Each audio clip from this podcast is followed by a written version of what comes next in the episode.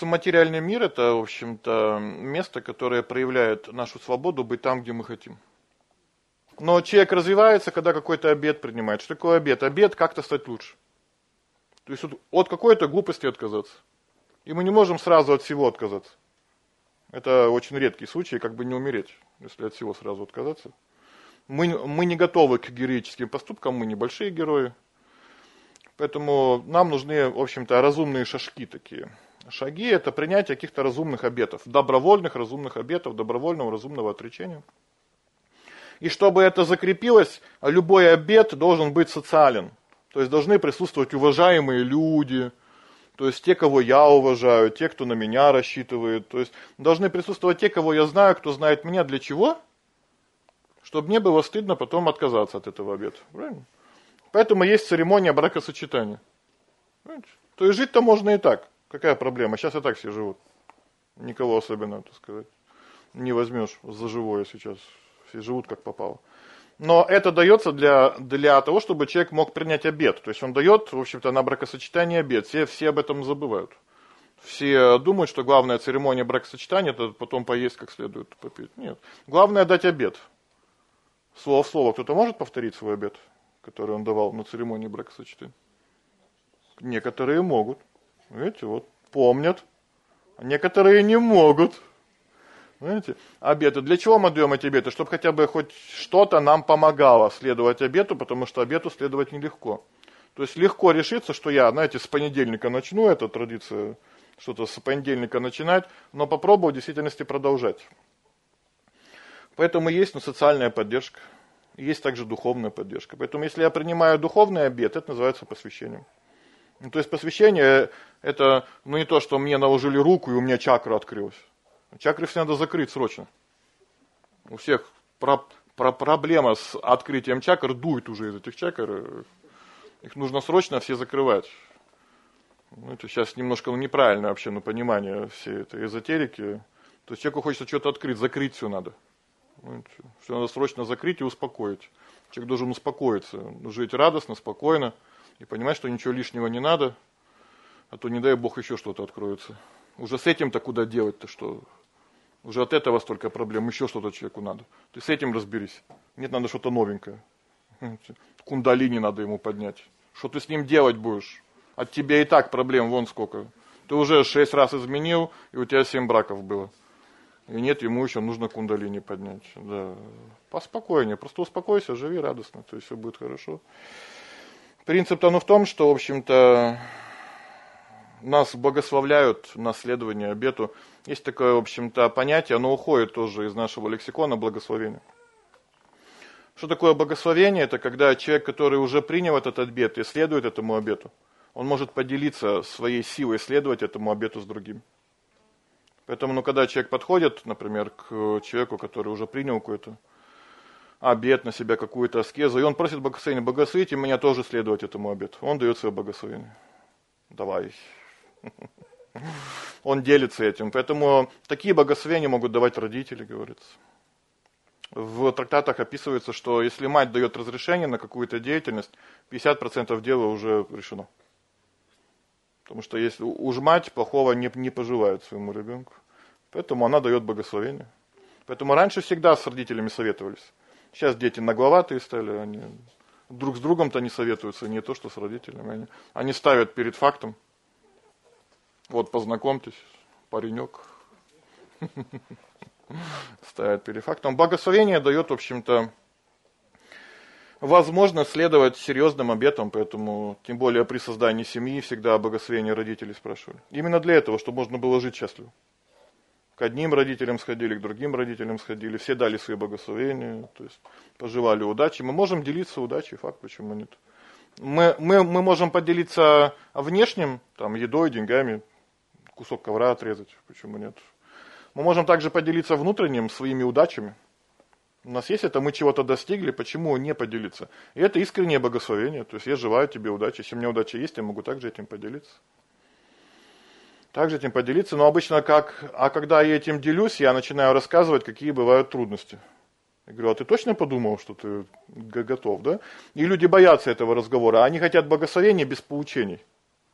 Нет. Хорошее благословение всегда с поучениями связано. То есть они приходят к маме, вот мама, папа, мы решили.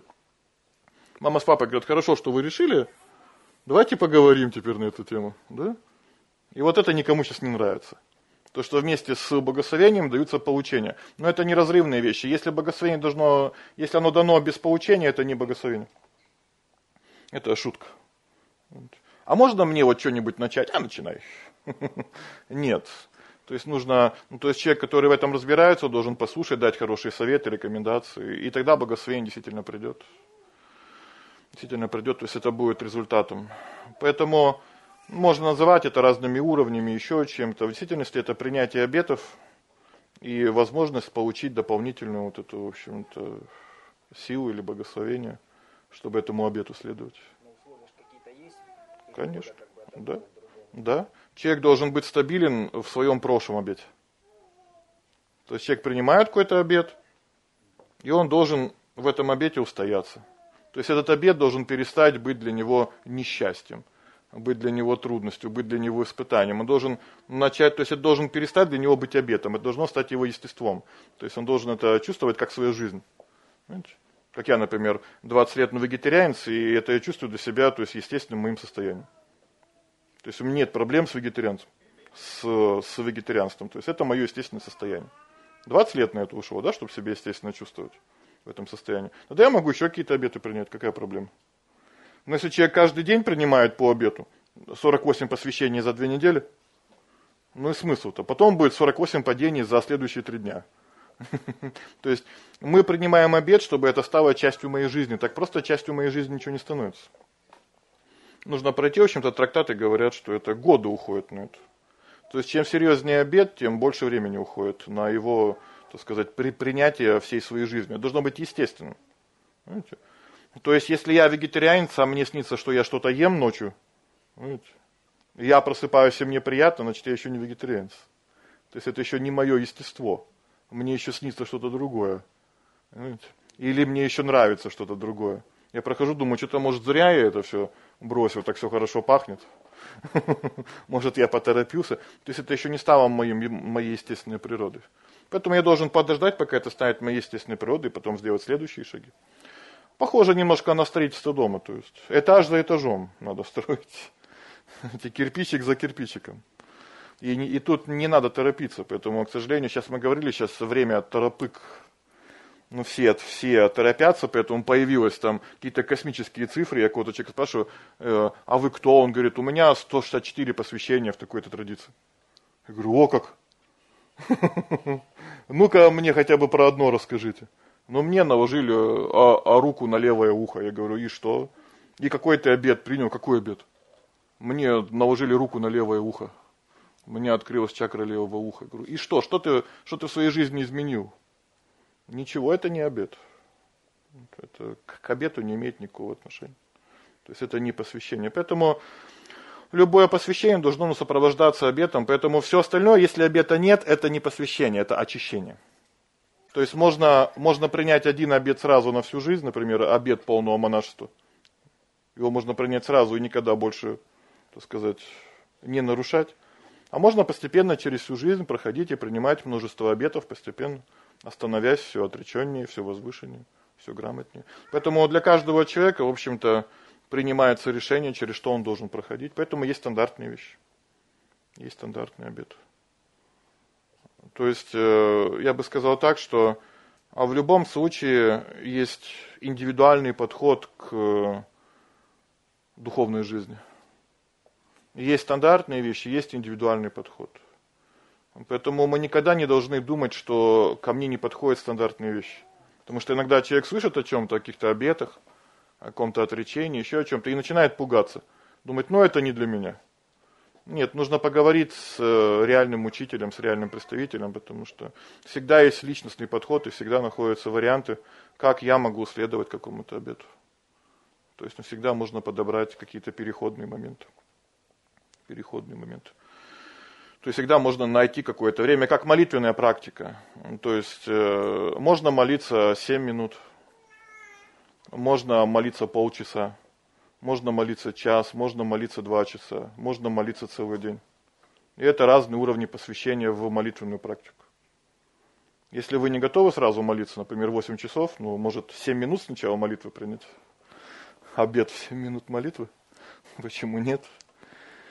Поэтому человек говорит, ну как это вот молиться целый день? Да и не надо молиться целый день, если ты к этому не готов. Может сначала потренироваться на чем-то простом.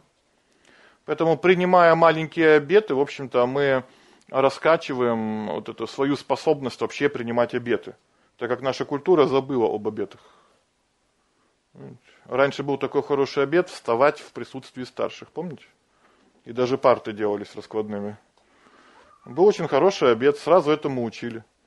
Так как этот обед в школе забыли, то дети уже ну, не встают в автобусах, там, трамваях и метро. Просто забыли об этом обете.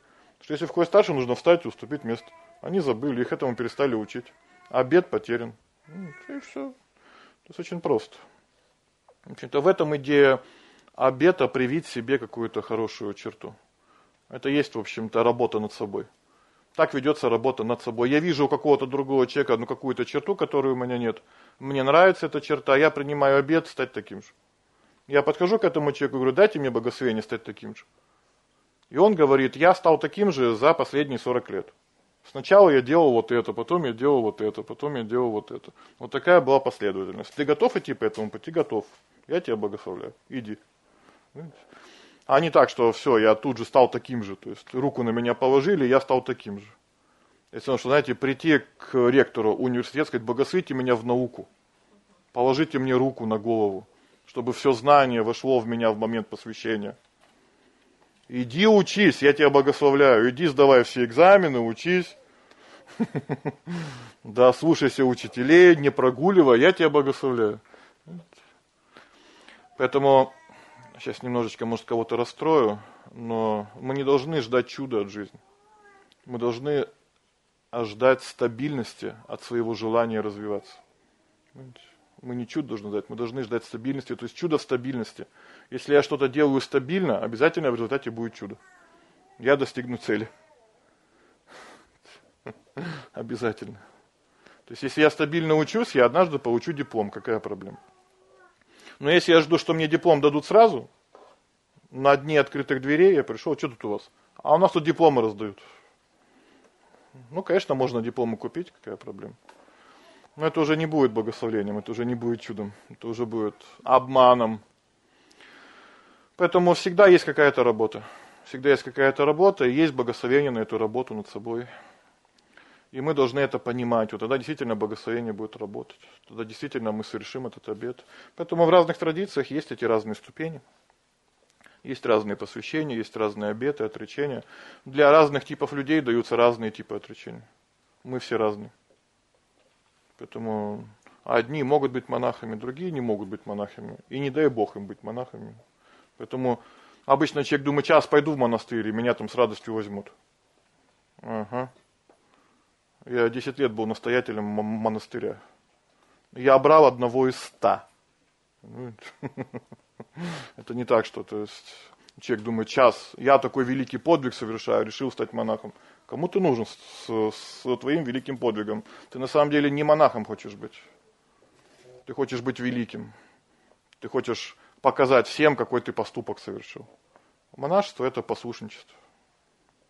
Это когда человек действительно готов отдать всего себя на служение Богу. И обычно те, кто идут, в общем-то, по духовному пути, они сначала не очень понимают, что это такое. Они хотят совершить великие шаги, но они не готовы для этих великих шагов. Просто не готовы для этих великих шагов. То есть есть это некоторое непонимание, какие обеты нужно принимать. Поэтому сначала прими обет верности своей жене. Хороший, простой обет.